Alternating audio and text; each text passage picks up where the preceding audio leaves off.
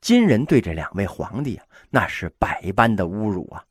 金国士兵呢，甚至往这皇帝身上撒尿，尿厚厚的结了一层冰啊！这皇上啊，真有忍性。睡觉的时候啊，几个人绑一块儿，而且呢，我的手绑着你的脚，省得你逃跑啊。过山的时候啊，就把这皇帝横着担在马上，哎，这么给绑过去了。父子俩呀。忍到了上京会宁府了，也就是今天的黑龙江的阿城。哎，现在是并入了哈尔滨了。路上啊，徽宗皇帝的妃子，包括这个宫女啊，很多都被金军侮辱瓜分了。钦宗的朱皇后不堪侮辱，年仅二十六岁，投环自缢，上吊自杀了。这两位皇帝一直忍忍忍忍呐。经过了一年多的艰苦卓绝的长征，哎，终于到达了金国的都城上京会宁府。更大的屈辱啊，又开始了。金太宗啊，让这俩皇帝去给金太祖完颜阿骨达谒陵。怎么谒法啊？把这俩皇帝的衣服给剥光了，所有的宋朝大臣呢，都要袒露着上身，现场宰杀两只羊。把这血淋淋、热乎乎的羊皮给扒下来，披在这两个皇帝身上，让他们俩绕着完颜阿骨达的陵寝呢，一步一磕头。金国君臣哄笑不已呀，这宋朝的宗室大臣呢是痛哭不已呀。仪式完成之后啊，金主下令了，册封宋徽宗为昏德公，宋钦宗为重昏侯。这俩人呢。虽然有公侯之风，但是啊，这就是为了侮辱你呀！你不可能享受这公侯之位。于是啊，给这俩皇帝造了两个半地下的小屋，让他们居住。东北冬天那很冷啊。有人说呀，那俩皇帝坐井观天，哎，像井一样。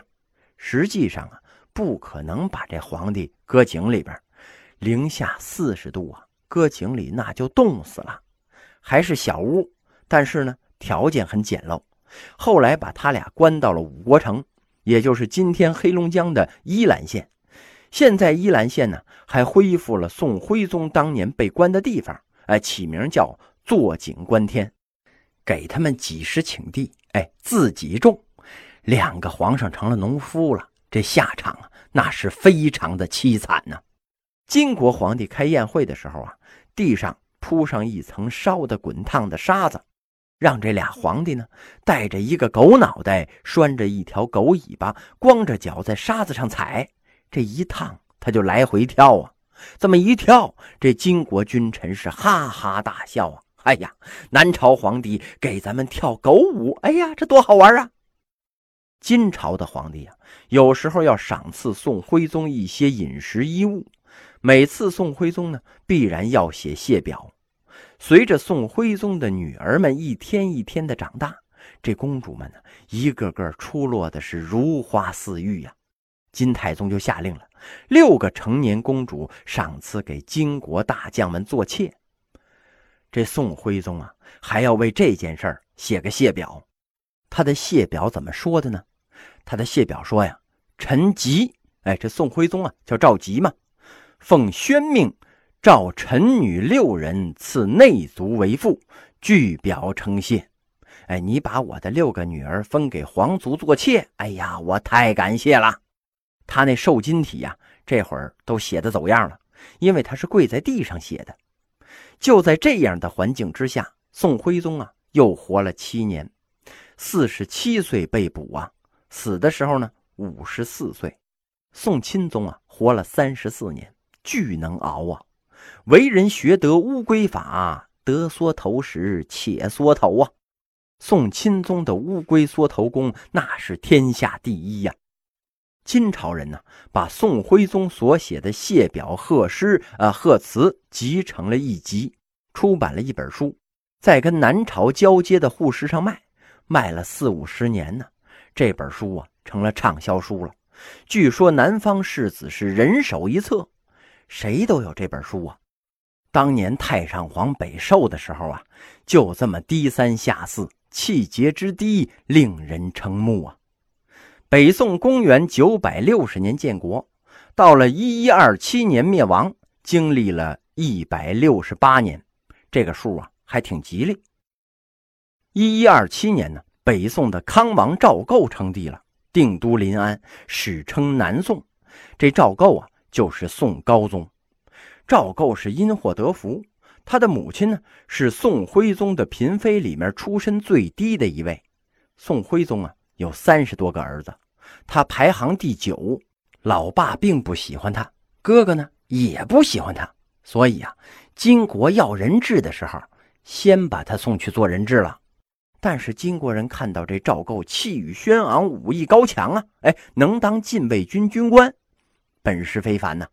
金国人就说呀：“哎，我不要你啊，你太横了，不好管，容易越狱或者是带人造反。你你你赶紧回去啊，换一个呃稀泥软蛋过来。”他们点名啊，要这宋徽宗最宠爱的第三子运王赵凯。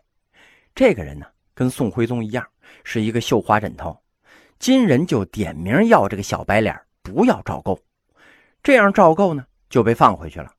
等到金军二次南下。赵构呢，主动请缨去金营议和，走到半路啊，被人给拦下了，以天下兵马大元帅的名义招兵买马，起兵勤王啊。但是他招来的军队啊，并不去勤王。等到东京一陷落，宋徽宗和他的儿子全被抓了，哎，他是唯一幸存的皇子啊。于是大臣们呢，就劝他正大位，哎，他这才记得皇帝位呀。当时中原好多地方啊，双方还是反复的拉锯。金国没有信心呢，也没有能力占领中原，因为不会治啊，不会种地，汉人说的话呢也听不懂，书也看不懂。一开始啊，就想扶植个傀儡，哎，先扶植了张邦昌，建立了伪楚；后来呢，又扶植刘裕，建立了伪齐。总之啊，他们不想直接统治这个地方。所以这个时候呢，北方的义军就起来抗击了。义军呢，就是民兵，哎，不是北宋的正规军呢。义军里边最著名的呀，是王彦率领的八字军。据说呢，结营连寨一百多处啊，发展到了七十多万人。当时啊，毕竟是人民武装，跟这正规军还是有差距的。八字军的每一个人脸上啊，都刺着“赤心报国，誓杀金贼”，脸上刺字那就是毁容了呀，不要脸了。而金国人呢，最怕跟不要脸的人打仗了。这帮人太厉害了，脸都不要了啊，只要杀金贼呀！如果这个时候啊，南宋官军跟八字军联合起来，趁着金国立足未稳，光复故土啊，也不是没有可能的。但是高宗皇帝一门心思的想逃跑，哎，由这个应天呢奔了扬州了，扬州呢奔建康，建康奔杭州，杭州奔越州，越州出海到海上飘着去了。金国大将完颜宗弼，哎，就是评书里边常说的那个金兀术啊，以四千轻骑啊，从长江边一直追到了海边，因为金军不习水性啊，只能望海兴叹了。这金军一撤呢，哎，他就从海上回来了。皇帝不思抵抗啊，但是大将们还是很善战的。最典型的呢，就是岳飞。岳飞的军队啊，被称为岳家军。岳家军最精彩的战役啊，是郾城大捷。那个地方啊，离开封已经很近了。当时的金军统帅啊。是完颜宗弼，金熙宗的叔叔，太祖第四子，封梁王都元帅，相当于呢，呃，相当于是金国军队的总司令吧。他率大军南下呀，在郾城跟岳家军主力遭遇了。宋军跟辽军、金军打仗总是失败的重要原因呢，是宋军只有步兵，而辽金呢都是骑兵。平原作战呢。骑兵打步兵简直就是猫戏老鼠啊！除非在山区。完颜宗弼的部队啊，是三千铁浮屠，一万五千拐子马。铁浮屠啊，就是铁塔。救人一命胜造七级浮屠吗？浮屠那就是塔。三千铁浮屠啊，就是重甲骑兵。跟欧洲中世纪的骑士一样，人马都是披着重甲，人呢就露俩眼睛，马呀就露着尾巴和四个蹄子。为了冲击起来力量大呀，还把这五匹马拴在了一块一起冲锋啊！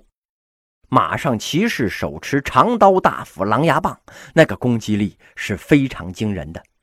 打仗的时候啊，三千铁浮屠正面冲击，一万五千拐子马呢左右两翼包抄。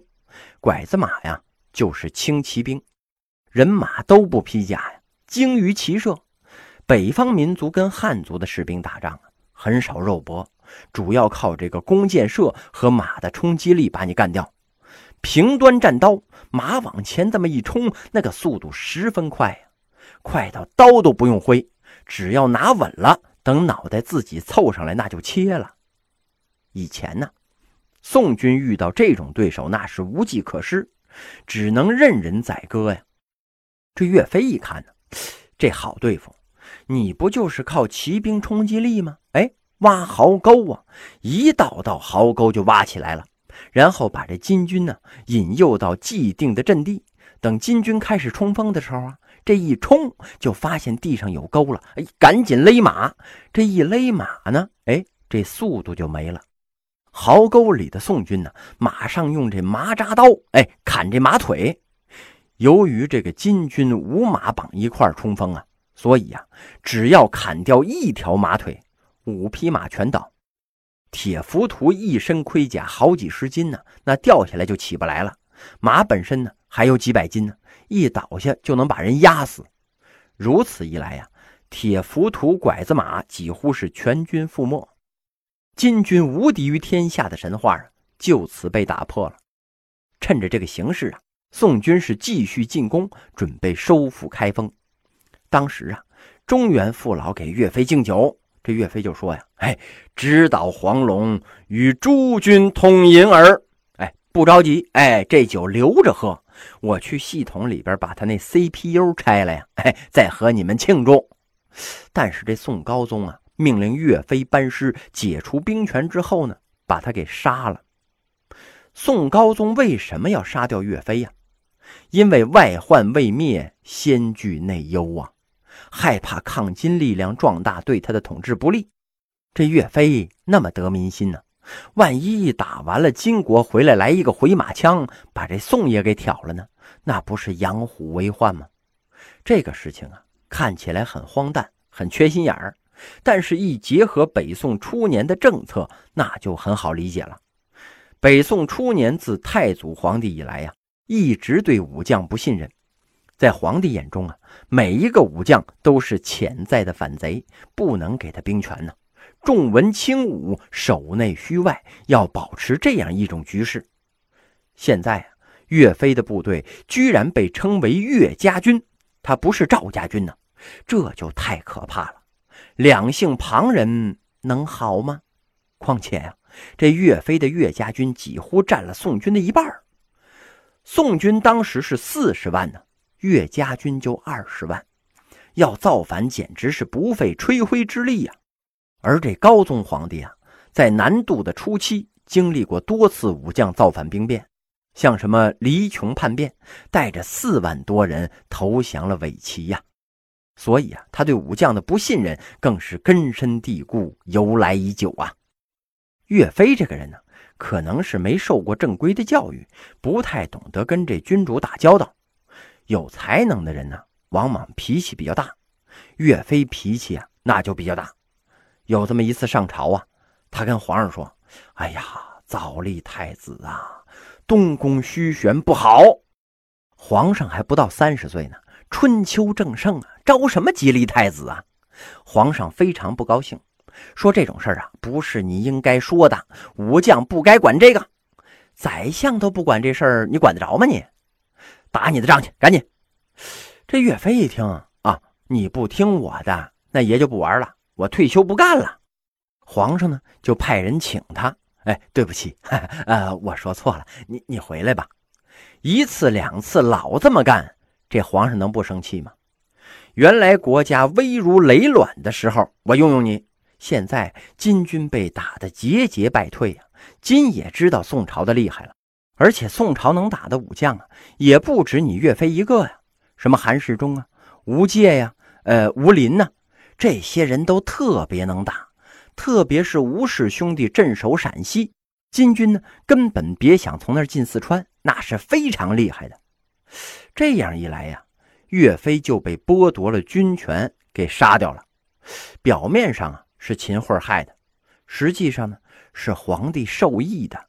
因为如果岳飞真把这金给打败了的话，那徽宗虽然已死，那钦宗可还活着呢。岳飞直捣黄龙，那宋钦宗就有可能被接回来呀。这钦宗要是活着回来，那高宗该怎么办呢？后来呀，宋金议和的时候，高宗跟金说呀：“哎，你把我爹的遗体还给我，把我妈也还给我。”哎，根本就没提他哥的事儿。当时啊，金国的看守都把这宋钦宗从井里边给捞出来了，哎，给他盖房子，跟他讲对不起呀，哎，别跟我一般见识。等你回去做皇帝的时候啊，别忘了每年给我寄点压岁钱，哎，我对你还是不错的。金主啊，封他为天水郡公。宋钦宗心里知道啊，回国肯定是没戏了。果然呢。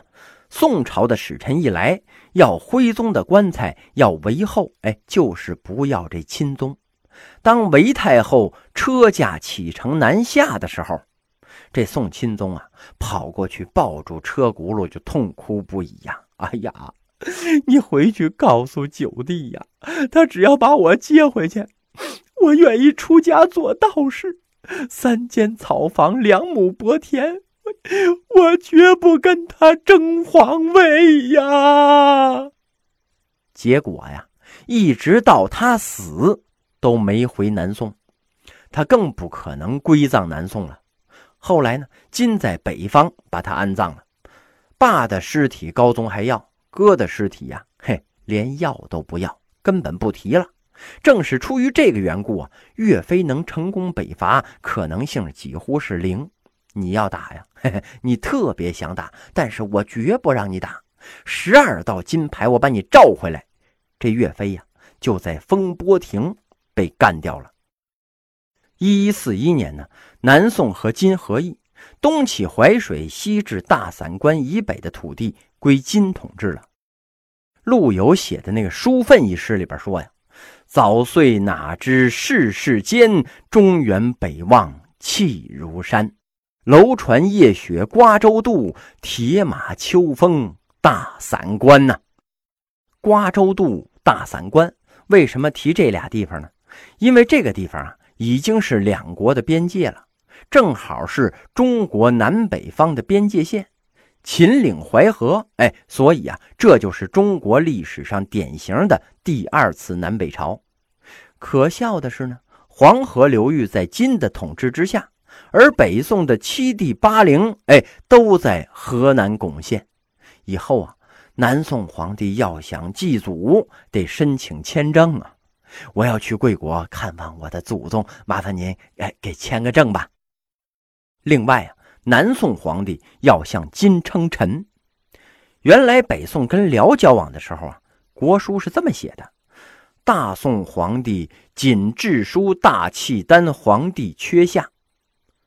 这不至于太窝囊了！现在写书，嘿，那就得说陈颂如何如何了。